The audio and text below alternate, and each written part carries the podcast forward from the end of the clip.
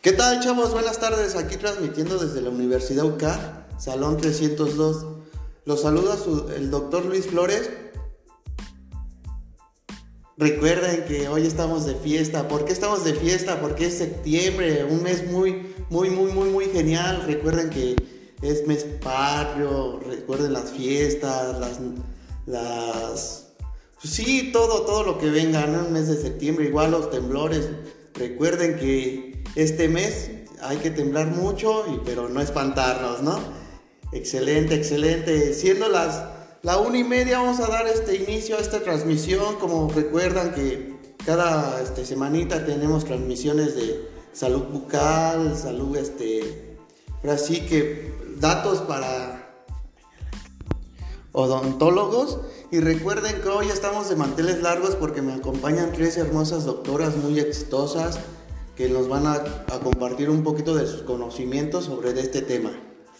Hola chicos, buenas tardes. Yo soy la doctora Edith y voy a estar un ratito con ustedes. Hola, buenas tardes querido público. Yo soy la doctora Vianey y encantada de estar con ustedes el día de hoy y compartirles este tema. Hola, buenas tardes. Yo soy la doctora Jimena y estaré compartiendo eh, una importante información para ustedes. Y bueno, este, aprovechamos para mandarle un saludo cordial a nuestra querida doctora Laura González, que es nuestra tutora, y es por ella que vamos a compartirles el tema de lo que es el disco germinativo trilaminar.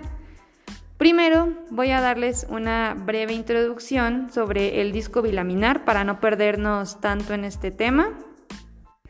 Y bueno, el disco eh, embrionario bilaminar, alrededor del octavo día de gestación, las células empiezan a multiplicarse hasta que conforman el disco embrionario bilaminar.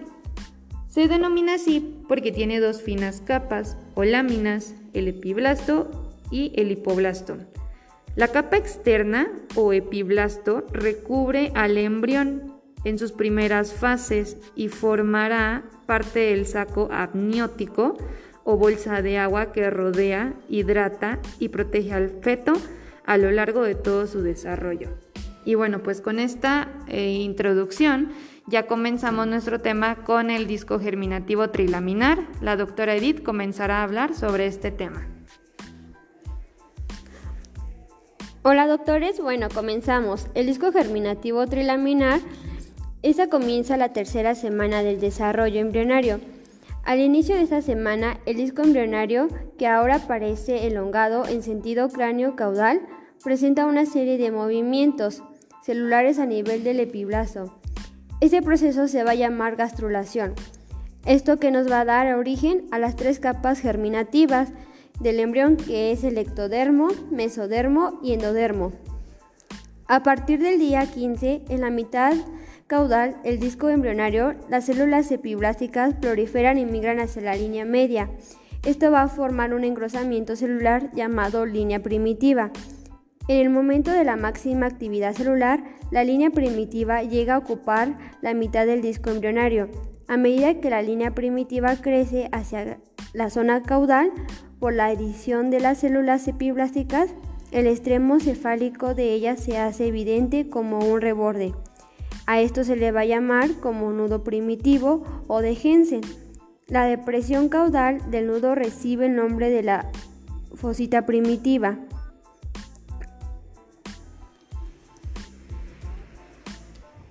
Bueno, y continuamos con eh, en el extremo cefálico del embrión, en tanto las células hipoblásticas en una área circular limitada adoptan una disposición columnar estableciendo una estrecha unión con el epiblasto suprayacente.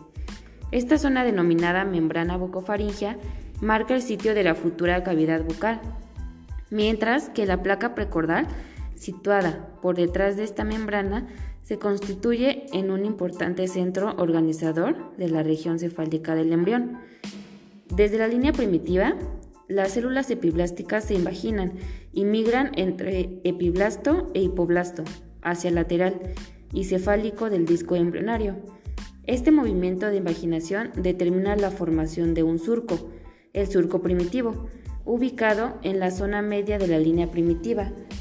Las células que quedan en el epiblasto formarán el ectodermo. De esta manera, el epiblasto da origen a tres capas germinativas del embrión. El disco embrionario trilaminar tiene tres aspectos piriforme con su, con su extremo ancho orientado hacia craneal. En esta etapa del desarrollo, la titopotencialidad presenta en, los blastómeros iniciales se ha reducido notablemente y cada una de estas hojas embrionarias dará origen a diferentes tejidos en el embrión. Así, por ejemplo, el ectodermo formado por células epiteliales columnares da origen a el sistema nervioso central y periférico, la epidermis, pelos y uñas, también como el esmalte dentario. El mesodermo, formado por células reticulares con abundante matriz extracelular, da origen a la dermis, el cartílago, el hueso, la, musculatura lisa y estriada, corazón, vaso, vasos sanguíneos y linfáticos, también como las células sanguíneas, gónadas y riñón. El endodermo formado por células epiteliales planas da origen a un epitelio de tracto digestivo, tanto también como respiratorio, epitelio de vejiga y uretra, la tiroides, paratiroides, hígado y páncreas. Y por último las amígdalas y timo. Las células epiblásticas migran hacia la línea primitiva y por una clave topológica, es decir, el lugar por donde migran dichas células para establecerse en el disco trilaminar. Un ejemplo de esto lo constituyen las células pronotocordales, o proceso notocordal. Estas células migran desde la fosita primitiva hacia cefálico hasta la lámina precordal y posteriormente formarán un cordón celular macizo entre ectodermo y endodermo. A esto le llamamos notocorda. La notocorda ejerce un efecto inductor morfogenético en base a interacciones moleculares sobre el ectodermo suprayacente, el cual aumenta de grosor formando la placa neural, que se extiende desde el nudo primitivo hasta la lámina precordal. La notocorda servirá además de núcleo organizador del esqueleto axial. Bueno, pues seguimos con el tema, esperemos esté siendo de su agrado. Hacia el día 16, el saco vitelino emite una pequeña extensión hacia el pedículo de fijación que recibe el nombre de alantoides. Hacia el día 16, el reciente creado mesodermo intraembrionario adopta la disposición de una lámina delgada colocada a ambos lados de la línea media. Hacia el día 17, el mesodermo se segmenta en tres porciones. 1. El mesodermo paraxial, próximo a la notocorda. 2. El mesodermo intermedio, por fuera del anterior. Y 3. El mesodermo lateral, hacia el borde del disco embrionario el cual se divide en dos hojas, una que se extiende hacia el amnios, la llamada hoja somática o parietal del mesodermo, y otra que se extiende hacia el saco vitelino secundario, la hoja esplánica o visceral del mesodermo. Hacia finales de la tercera semana, el mesodermo paraxial de la región cervical prolifera y forma relieves simétricos visibles a los lados del tubo neural. Estos relieves reciben el nombre de somitos. La formación de los somitos continúa progresivamente hacia caudal. La notocorda se considera mesodermo axial. En el área cardiogénica se forma un tubo vascular doble, el tubo cardíaco que dará origen al corazón el ectodermo de la placa neural llamado neuroectodermo mediante el proceso de neurulación dará origen al sistema nervioso.